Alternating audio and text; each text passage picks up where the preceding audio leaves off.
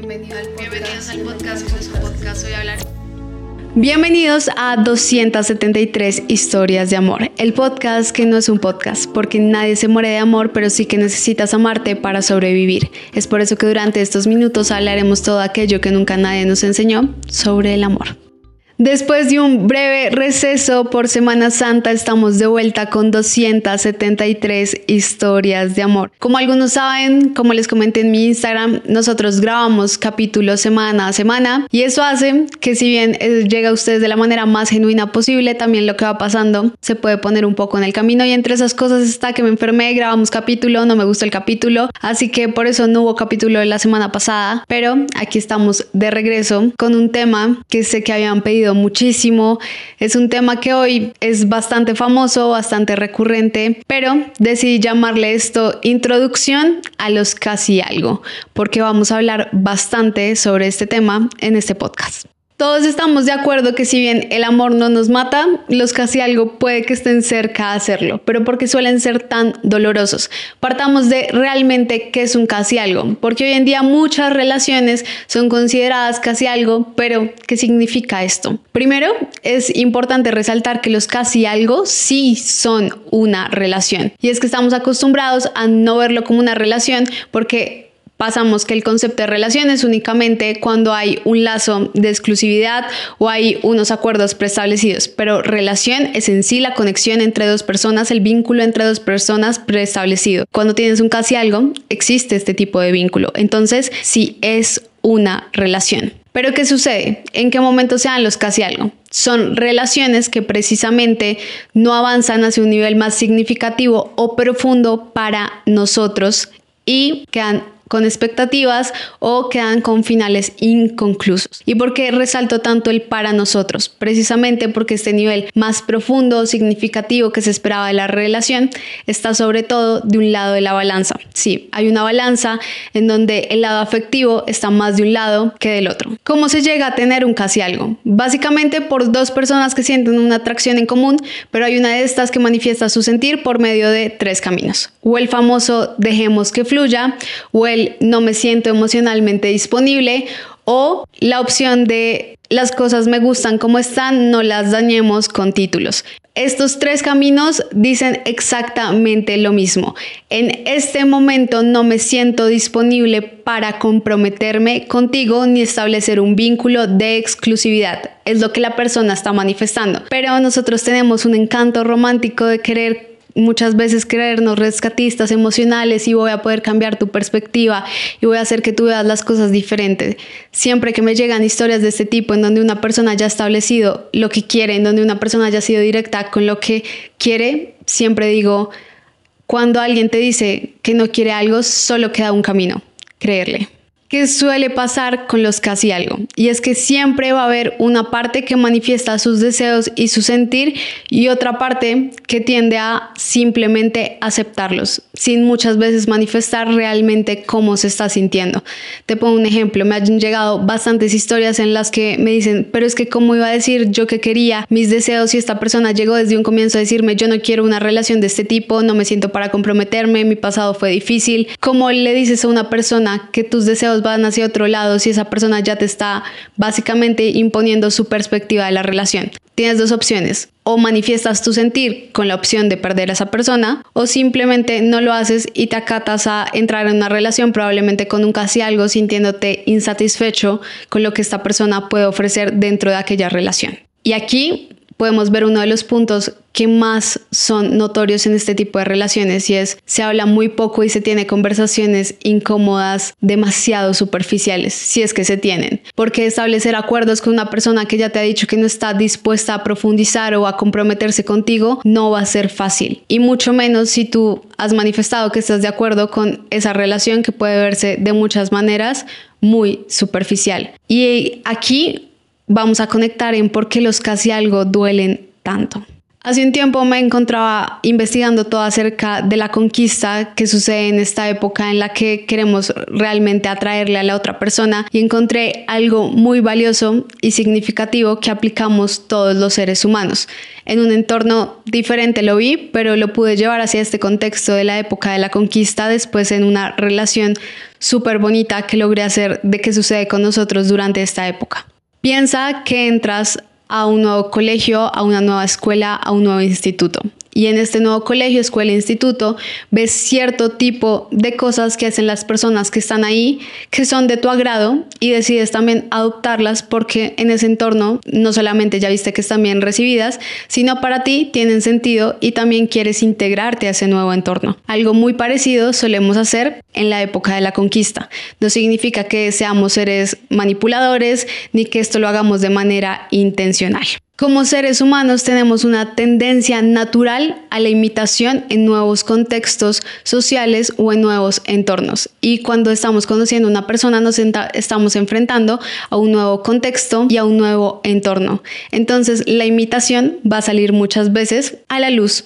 ¿Esto qué significa? Que durante la época de la conquista muchas de las actitudes que vemos en el otro pueden no estar tan cercanas a la autenticidad del ser. No porque esta persona, como te digo, esté manipulando, no sea intencional en la mayoría de las cosas, sino simplemente es porque en esta época estamos mostrando nuestras mayores virtudes y muchas de ellas son adaptadas de lo que a mí me gusta de ti y por eso voy a exacerbar lo que estoy viendo en ti, en mí. Pero porque solemos hacer esto y si bien muchas personas son muy cercanas a su versión auténtica, vemos un panorama como este es porque precisamente queremos gustarle a la otra persona, queremos que esa persona se sienta atraída por nosotros. Pero eso es como un iceberg. Estamos viendo la parte de afuera, pero lo que viene abajo, la profundidad, la autenticidad, los miedos, son cosas que se van conociendo mediante la relación precisamente avanza y llega a puntos más íntimos, que es lo que no nos permite normalmente la etapa del casi algo, porque el casi algo se desarrolla precisamente en ese punto, en el de la conquista. Entonces tenemos un panorama en donde estamos viendo una persona que está resaltando no solo lo mejor de sí misma, sino lo mejor que ve de nosotros y aplicándolo en sí mismo. Claramente va a ser muy atractivo y más atractivo si todos esos adornos y todo eso bonito que estamos viendo no nos lleva también a esa parte un poco más profunda en donde conozco tus miedos, en donde conozco probablemente tus cosas no tan buenas y tu lado más auténtico y real. Conozco un panorama de ti que la verdad es bastante superficial. Entonces, ¿por qué suele ser tan doloroso? Precisamente porque con ese panorama que puede verse un poco superficial, empezamos a crear las famosísimas expectativas e ilusiones con el otro ser humano. Y esto es responsabilidad del otro. Muchas veces sí, el otro puede alimentar eso a través de las cosas que nos dice, a través de las cosas que nos puede llegar a vender a futuro, pero somos nosotros también los que le vamos dando valor a todos estos pensamientos en función del futuro.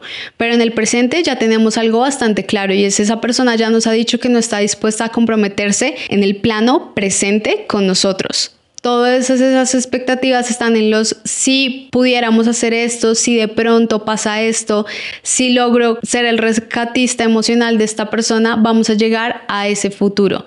Y precisamente ese plano futuro es el que suele ser tan doloroso cuando está lleno de nuestros deseos, porque son esos deseos insatisfechos los que nos llevan a ese momento en que se terminan las cosas o llega un punto inconcluso de las cosas y empieza a doler demasiado. Si bien las expectativas y deseos no satisfechos suelen ser los que causan precisamente este dolor con los casi algo, también entra la parte de el autoestima, de cómo nos sentimos vulnerables porque pensamos si yo estaba dando tanto porque esta persona no pudo comprometerse o llevarlo a lo que consideramos el siguiente paso. Y esta parte del siguiente paso es importante porque ya les he dicho en capítulos anteriores que los seres humanos somos seres cíclicos que nos encantan las narrativas de inicio, nudo y desenlace. Siempre estamos esperando qué viene después. Y en nuestra cabeza, parte también de nuestras conductas en muchos sentidos consumistas, es que lo que viene después siempre va a ser mejor que lo que tengo hoy en día. Piénsalo con tu celular. Siempre pensamos que el dispositivo que viene después del número 14 va a ser el 15 y el 15 estoy segura que va a ser mejor. Entonces también muchas veces nuestras conductas están en eso, en que pensamos que lo que viene siempre va a ser mejor. Y en una relación, si creemos que se va a desarrollar de manera cíclica, entonces lo que venía después del casi algo pensamos que iba a ser mejor. Pero de esto no estamos seguros realmente, porque las relaciones interpersonales no funcionan de la manera en la que funciona todo el resto y son bastante volátiles.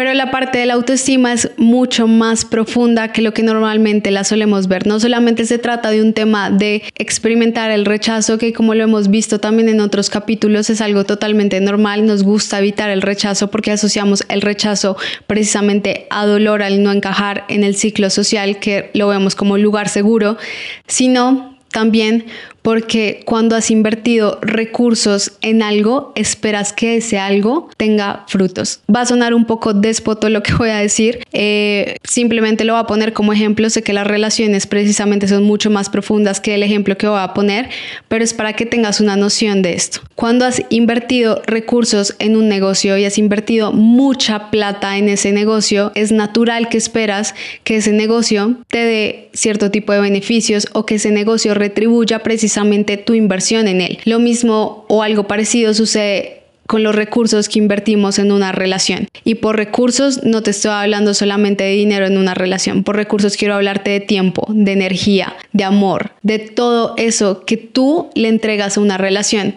Y es absolutamente natural que esperas que eso que estás dando y que todo eso que has invertido en ese lugar, en ese vínculo, se te retribuya de alguna manera. Entonces el deseo insatisfecho precisamente viene de ahí, de si yo di tanto, porque tú no podías darme algo parecido o lo mismo. Quería llamar este capítulo Introducción a los casi algo, es porque de este tema podemos hablar muchísimo, pero quería que en este capítulo precisamente habláramos de lo que nos lleva a desarrollar ese tipo de relaciones, porque pienso que muchas veces lo que permite que esto se vuelva más y más recurrente es nuestra falta de comunicación hacia lo que realmente deseamos, queremos y anhelamos en una relación. Porque aceptamos cosas a medias sabiendo que queremos cosas completas. Yo creo que ese miedo a la pérdida que muchas veces desarrollamos por personas ni siquiera está cerca a lo que nos hacemos experimentar por no ser claros con nuestro sentir y por no ser claros con nosotros mismos.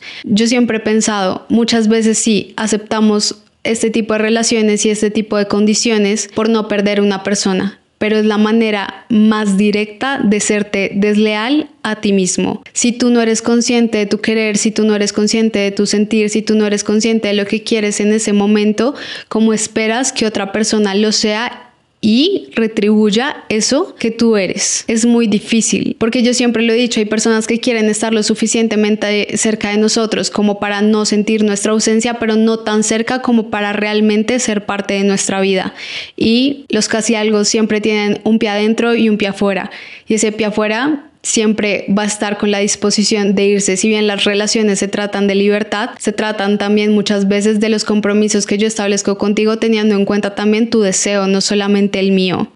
Entonces, para finalizar este capítulo de introducción a los casi algo, quiero dejarte con una pregunta y quiero dejarte con una pregunta para ti. Piensa en todos los casi algo que has tenido y pregúntate si esos casi algo se desarrollaron fue porque una de las dos partes precisamente no fue clara en cómo se estaba sintiendo y en cómo quería que evolucionara la relación. Y es que no se trata de que no podamos tener relaciones un poco más fuera de el compromiso de exclusividad y este tipo de cosas, porque muchas veces se pueden disfrutar, muchas veces es lo que el momento nos pide, muchas veces es lo que queremos en el momento y también es absolutamente válido, pero tiene que ser un acuerdo mutuo desde el real deseo de ambas personas.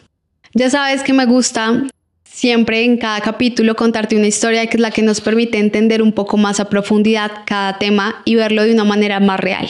Pero en este capítulo no quise escoger una historia en específico, porque en este capítulo quiero darte un dato, y es de las 7000 o más historias de amor que he escuchado hasta hoy, la mayoría de historias narradas sobre casi algo son narradas por hombres, no por mujeres. La mayoría de historias que me han llegado de casi algo son de hombres no de mujeres. Y te doy este dato por una razón, porque también quiero que nos quitemos un poco estos estigmas de que son situaciones por género. En muchas cosas sí tenemos tendencias, tanto mujeres como hombres, a ciertas situaciones, pero en este tema de los casi algo quiero que sepas que la falta de comunicación no solamente se da por parte de las mujeres, también se da por parte de los hombres y te sorprendería leer o escuchar muchas de ellas.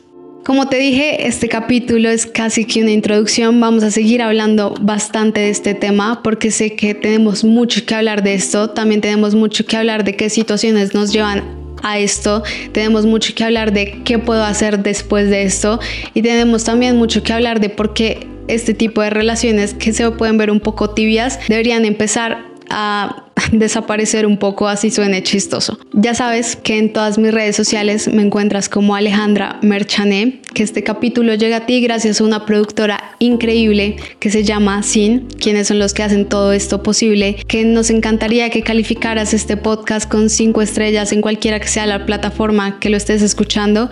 Es la manera que podemos saber que lo que está haciendo te gusta y es la manera en la que también la plataforma te lo va a seguir recomendando el próximo y el próximo capítulo que le des seguir y nos vemos el próximo jueves.